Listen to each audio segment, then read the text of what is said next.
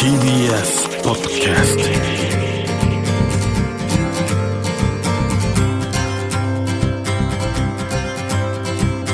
トおはようございます。石川みのるです。日曜日のこの時間関東2500個の酪農家の皆さんの協力でお送りするこの番組。6月は牛乳月間。絞りたての話題をお届けします。石川みのる僕みたいのでもですねリモート会議がこの前週に3つありまして大阪とか山梨とつながってもう移動する必要がない時代になったなってことを痛感したんですけどもそこでこうふと思いまして高速で移動するリニアモーターカーってやっぱいらないんじゃないかなってすごく思ってるんですよね。で電気を例えば新幹線の3倍から4倍大量に食うし、まあ、建設のための自然破壊環境破壊も大きいんじゃないかと思うとまあ、今から50年前1970年代のこのアイデアなのでこれもう発想が時代遅れになってもう必要性ないんじゃないかなとそんな急ぐ必要がね思ってしまうんですけども逆になくなってしまって寂しいのは飛行船なんですよ僕。今から10年ほど前まで3年間ほど日本にも世界最大の飛行船ドイツ製のツェッペリン NT 号っていうのが運航してたんですけども見上げた、ね、方も結構いらっしゃるんじゃないかなと思うんですが最高速度115キロ出て航続距離が900キロ定員は12人乗れると。全長はね75メートルもあったのでボーイング747のジャンボジェットより大きいんですよ。20階建てのビルのものが空中に浮いているのでちょっとこうふっと見上げると空にこうゆったりとクジラが飛んでるみたいでね僕はこう幸せな気持ちになったんですがこの飛行船会社の社長さんがすごい素敵な方で意気投合しまして4回ほど僕乗せていただきました。子供の頃の憧れの飛行船を飛ばすために船舶会社の客船の船長さんになって世界中を回ってそしてタイミングがいい時に会社を立ち上げて世界最大の飛行船を飛ばすというでっかい夢を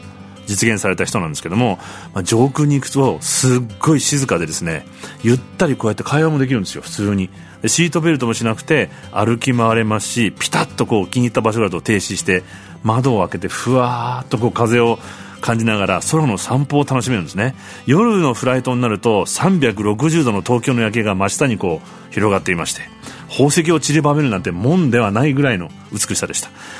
下から見つけた人がね鏡でこう反射させて合図を送ってくれたりとか待ち構えていた幼稚園児が風船をこっち向けて飛ばしてくれたり、まあ、乗っていても下から見ても楽しかったんですけども残念ながら日本からはなくなってしまったんです。世界ではですねこのセッペリ NT 号は25隻あってその半分がまだ飛んでるらしいんですけど目的は観光とか宣伝が中心です。で実は今度この飛行船再び交通手段として新たな計画が今進んでます。イギリスです。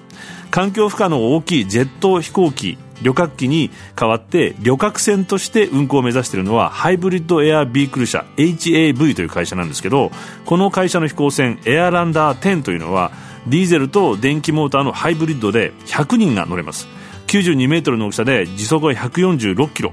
5日間飛び続けることができるんですがこれも飛行機の CO2 排出量の75%をカットした本当に環境にいい。で今後はですね90%までカットが可能だそうです。そして最終的には完全にハイブリッドではなくて電気モーター100%にしてゼロになるということなんですけども滑走路や空港もいらないので建設による環境破壊もないということで平らな土地さえあれば大丈夫です。このエアランダー10 2025年にも量産して運航を予定しています。飛行ルートも決まっていましてイギリスはリバプールベルファースト間を5時間。北米ではシアトルバンクーバーを4時間強そしてスペインではバルセロナパルナ間を4時間半北欧ではオスロストックホルム間を6時間半でゆっくり旅をね。楽しめる予定だということなんですけども、まあ、でっかい夢を実現した先ほどの日本の飛行船会社の社長さんは飛行船の必要性を実は1970年代学生の頃に感じたそうです。ローマクラブの成長の限界を読んだ時将来必ず再び環境負荷の少ない飛行船の時代が来ると確信したというふうに言っていたんですけども思えば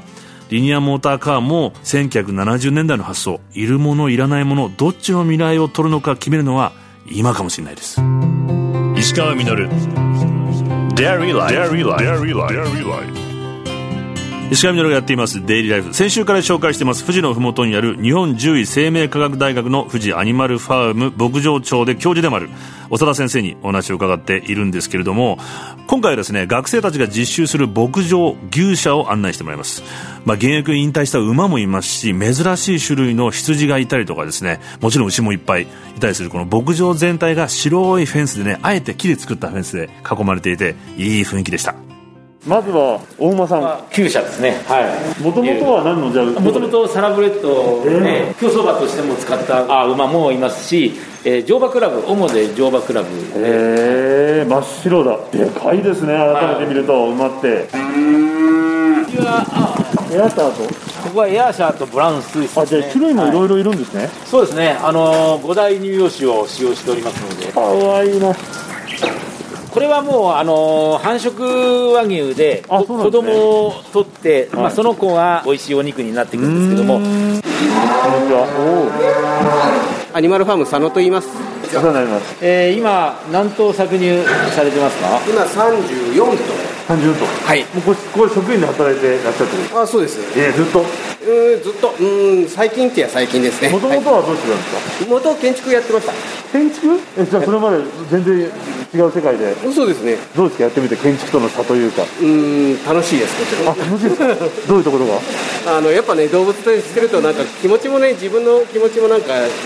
こう和らぐっていうか。穏やかな感じ。そうそう。今じゃあ一日どういう感じでやってらっしゃるんですかここで？うん朝は3おお時から一応スタートさせてもらって、はい子牛のあの哺乳から始めて、はい。でこっちの方の、えー清掃だとか、はい。えーそういった餌の替えだとかそういったのから始めて4時半か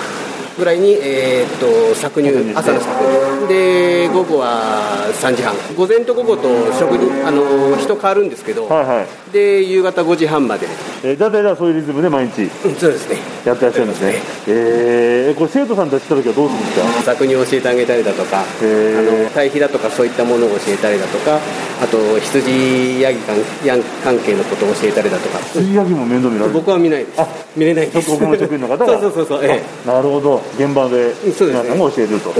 楽しいですか？一緒に。学生さんたちと一緒にえ、そうですね。楽しいですね。今後例えばあのはどんなふうにやっていきたいみたいなことあるんですか？生徒さんたちにね、あの勉強の学ぶいい場所としてね、提供していけるような形でやっていけたらなと思ってます。産業動物だけじゃなくて、まあ普通の犬猫の関係、あの小動物なんかもそうなんですけど、はい。動物飼うこと、も触れ合うこと、ものすごくメリットいいこといっぱいある、うん、いいこといっぱいあるんで、そういうのを学びたい方、あの進んでね、あのいるあの大学の方入っていただければななんては思うんですが、ありがとうございます。今自動給餌機が回ってます、あね、本当自動で濃厚飼料お配合飼料が餌撒いてくれるんですね。はい。一つずつ変えれますしマジで？えーと1日何回やるかと回数とか量とか全部あこいつちょっと食べ過ぎだからそうです。抑えめとかはい、一番土出てる牛はいっぱいあるあげるとか。まもなく搾乳が始まって。あこれじゃあねレールでこれも走ってくるんですか？これはあのーモノレールに、はいはい。えーユニットがもう設置されてまして、はい。つなぎ芸者ですので人が行って搾乳するんですけども、は機械を運ばなければいけないのをオートメーション化したという。人数が少なくてもそうですね。少なくもっともっと本当は省力化効率化を図っていこれもだからと研究というか現場でそうですね。はい。でもあれですねあのお話伺ってると収納していく人たちをどんどん教育して増やしていくっていうこともも大事だしあのーはい。同時にこう持続可能な生産ってことを考えると、まあ、ロボット化とか自動化ってそですねいううこともそういうこともこれからは学生合わせてに教一緒にやってえていいかなければならないですね。はい。でもこういうふうに例えばああやって自動で餌をするようになったら他にまたさらに人間が牛に目を配れるようにもなるわけですね。ね。はい。自由な時間も増えて、はい。まあ、今、酪農家は大型化してますので、はい。今、そのデバイスを牛につけて、でえー、と電波で発情だとか、体調が不良の牛のデータを今、コンピューターが診断してくれるシステムも開発されて、もうあの実際に使われてますので、まあ、そういうシステムも含めてあの導入していければなと思ってます。どんどん新しいそういうことも研究しながらはい。はい。実践していくと。そうですね。いう場所でもあるんですね、はい。将来的になんか開放することとかもあるようになるんですか？一般にあの酪農教育ファームを進めながら、あの地域のやはりあの今でもあの近くの小学生とかいいですね。保育園のお園児がいやそれは楽しい。課外活動にやってきます。最高ですね、武蔵野市にうん。の学あの小学生たちが、はい。えー一日体験ということでバスで来たんですけど、へーいいな。まあ、それは今あのやめてしまったのでこれからは酪農教育ファームをお行うということですね。はい生まれた牛は全部ハッチにこのエリアに来まして、えーもう親とすぐ離されてしまうんですけども、まあ、一番子牛にとってはいい環境と言われてます、はい、本当にみんな人懐っこいね。誰が誰が、誰が来ても出てくるそ それも重要なことでやっぱり普段からいじめてないということになるんですよね、はい、それは本当そう思います、まあ、アニマルウェルフェアも重要なんですけども、このカウコンフートっていう考え方、はい、いかにこの快適にここであの牛が生活できるかっていうことをやっぱ大前提にこれから飼っていかなければいい牛乳もあの量も取れないっていうことですよね。結果だから牛を幸せにすれば生産量もはいそうです。質も上がるわけですよね、はい、あとさっきの僕が入り口で見た羊の放牧場ですかね。あのいろんな種類いたんですけどもあの今はマンクスロフタンってあのすごくレアシープ珍しい品種ですか、はい、羊の原種に近くて、はい、で日本にもほんそんなに多くないんです。もう私たち大学かもしくは数箇所しか。あそうなんじゃあ僕すごい珍しいもんみたいなあそうです珍しいもん。あら。最大で6本。角が入る個体もあるんです、まあ、これでオールスターキャットオールスター、ありがとうございます。オールスター。はいありがとうございました。石川稔。Dairy Life Dairy Life 石川稔がやってまいりました「デイリーライフ」この番組では皆さんからのメッセージをお待ちしております。メールアドレスはミルクアットマーク TBS.CO.JP です。そして4月にご紹介してプレゼントさせていただきました清里ミルクプラントの飲むヨーグルトとチーズのセット大好評につき牛乳結果に合わせて10名の方にプレゼントさせていただきます。受付は今月いっぱい。応募方法など詳しくは番組のホームページをご覧ください。2週間にわたり日本獣医生命科学大学の富士アニマルファームを紹介させていただいたんですけれどももう雨の中ですね到着するといきなり大きな白いサラブレッドが厩舎の小さな窓から顔をこう無理くり出してこっちがもう気になってしょうがない感じなんですよ。かまってっていう感じでめちゃめちゃ人懐っこくてまあ牛もですね近寄るとみんなね数個頭をすり寄せてくるんですね。だから人間が大好きっていう感じがするんです。でもただ人懐っくのとはなんか違うなと思ってまして帰り際にですねなんか僕もこうやり残したような気がしてなんか物足りないんだけど何だろうと思って気がついたんですよ。学生さんたちがいないので物足りないんですよ。ってことは牛や馬たち実はずっと学生さんたちと触れ合ってるので待ってて寂しいんだということに気づきまして。